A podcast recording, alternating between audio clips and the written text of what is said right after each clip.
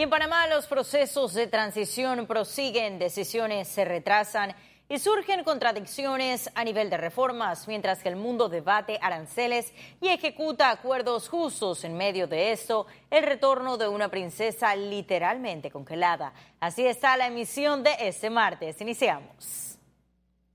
La defensa del expresidente Martinelli solicitó este martes el cambio de medida cautelar.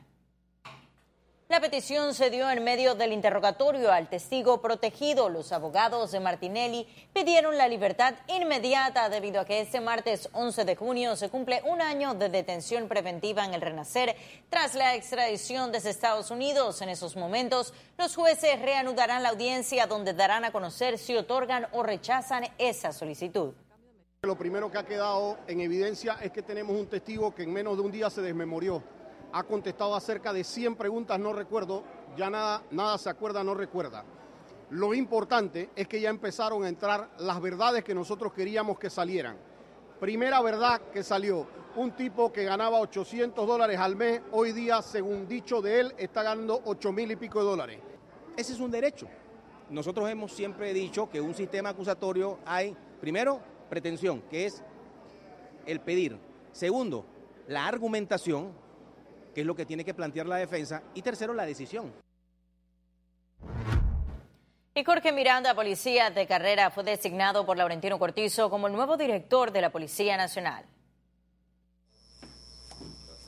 Durante su designación, Jorge Miranda destacó que la institución que presidirá se debe a la comunidad y señaló las necesidades del cuerpo policial. La seguridad necesita tecnología. Nosotros vamos a reforzar tecnológicamente las operaciones policiales, principalmente para poder hacer la inteligencia necesaria que nos permita a nosotros poder discriminar quiénes son las personas que le están haciendo daño a la ciudadanía y quiénes son las personas que están en paz y que viven en armonía en la ciudadanía. En materia de seguridad no será la represión la única estrategia para brindarle seguridad al país, así lo señaló el presidente electo. Nosotros tenemos un plan integral y un plan integral va mucho más allá de la represión plan integral de seguridad de nosotros es un plan que involucra obviamente el tema de la prevención, que lo hemos hablado en muchísimas ocasiones. Y prevención obviamente involucra a la organización comunitaria. Durante este acto, Cortizo aprovechó para señalar que espera recibir el estado de las finanzas del país para emitir su informe. Y yo estoy seguro que el equipo del Ministerio de Economía y Finanzas no va a maquillar ninguna cifra porque al final las cifras se van a conocer. Entonces, lo que nosotros estamos solicitando es una buena cooperación y esperemos que en el camino, en los días que faltan, nos entreguen la información correcta para poderle entregar al país un informe completo. De no ser así, el informe va a ser parcial. Las designaciones necesarias para el primero de julio ya están completas. El martes 2 de julio se espera se realice el primer gabinete ministerial. Y el paquete de reformas de la concertación fue calificada por Cristóbal Silva del movimiento Ciudadanos Unidos por la Constituyente como un parche a la Constitución. Los paquetes de, reforma son insuficientes, son, como se le denomina aquí, parches que no solucionan. Entonces aquí hay que entrar, como yo digo, al pecado original de la Constitución, que es quitar ese presidencialismo, porque mientras se mantenga el espíritu de la Constitución del 72, ningún parche lo elimina y por lo tanto sigue el mismo problema, que el presidente tiene poderes como de un rey y puede entrar en cualquier órgano del Estado a dar telefonazo, a dictar órdenes. Y en tercer debate fue aprobado el pago extraordinario para jubilados y pensionados. El Pleno de la Asamblea Nacional avaló de manera unánime el proyecto de ley 778 que otorgará el pago del bono de 100 dólares a más de 200 mil jubilados. El financiamiento de los 26 millones de dólares saldrá del presupuesto general del Estado y se espera que en los próximos días el presidente Varela sancione la iniciativa legislativa, la cual ha sido la única aprobada en sesiones extraordinarias. Hay un problema real de las pensiones en este país que son insuficientes para el alto costo de la vida este documento para mí, y no quiere decir que voy a votar en contra porque yo no soy la que me voy a oponer a que reciban 100 dólares, pero este documento es como un reconocimiento a la torpeza con que las finanzas del país fueron manejadas en este quinquenio.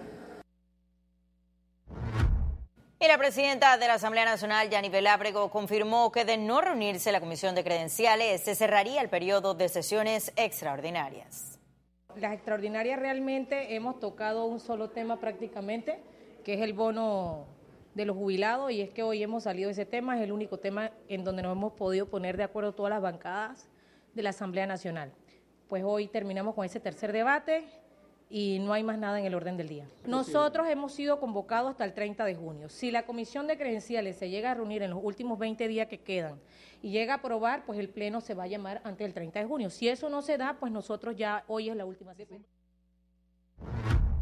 Y el Partido Revolucionario Democrático lanzó la primera herramienta de transparencia de un colectivo político en Panamá. El PRD contará en su página web con la rendición de cuentas de sus directivos y autoridades, además con los 10 principios del Código de Ética Torrijista.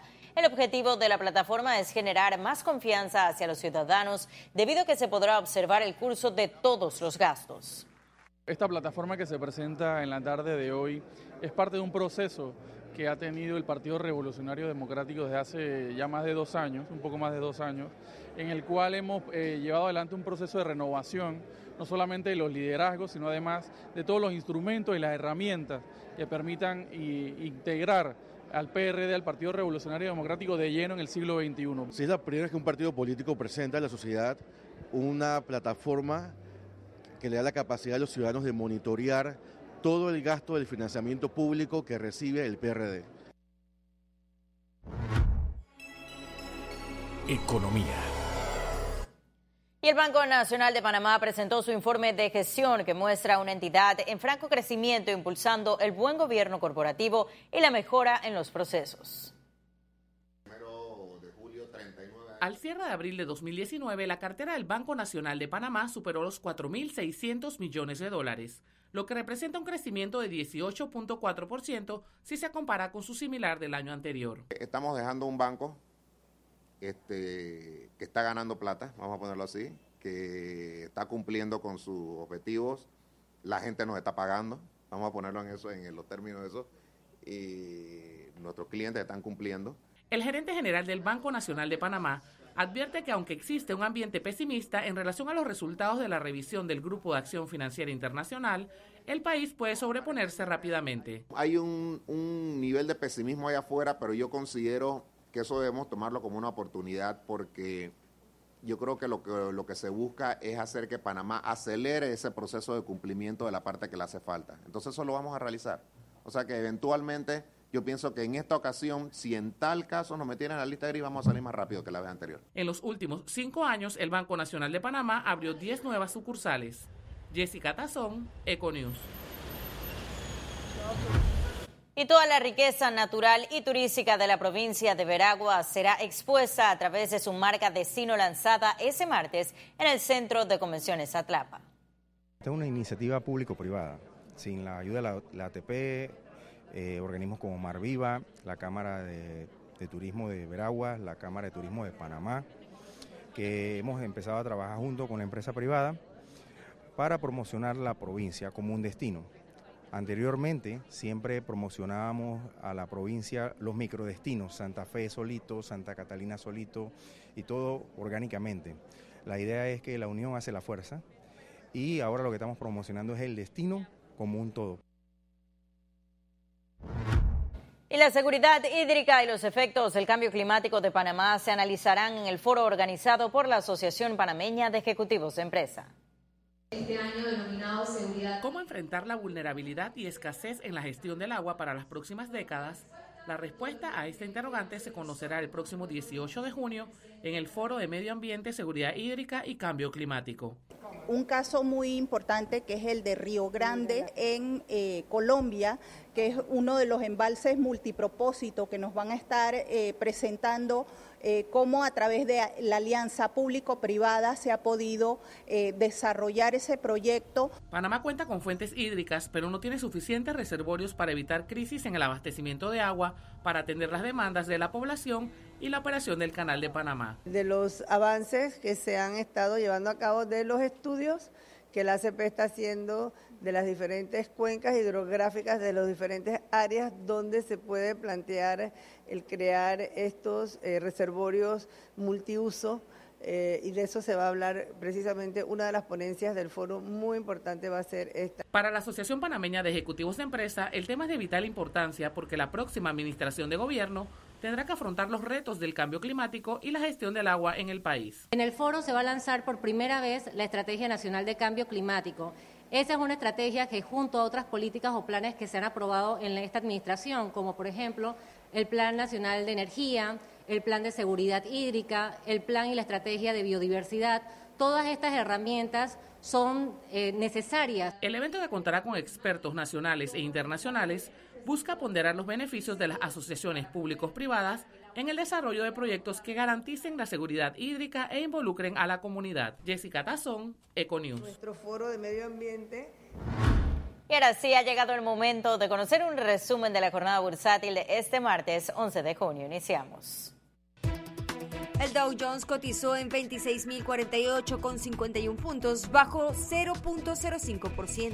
El IBEX 35 se situó en 9.282,10 puntos, cae 0.13%, mientras que la Bolsa de Valores de Panamá se ubicó en 440,39 puntos, no registró variación.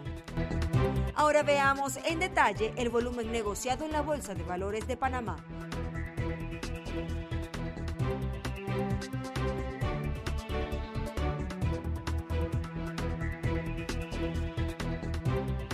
Total negociado 170 millones 304 mil 985 con 79 puntos. Y en breve estaremos de regreso con las notas internacionales, pero recuerde, también puede seguirnos en vivo desde su celular a través de la aplicación de Cable on the Go. Solo descárguela y listo. No se vayan y que en breve regresamos con mucho más de la emisión de hoy de Econews. Ya volvemos.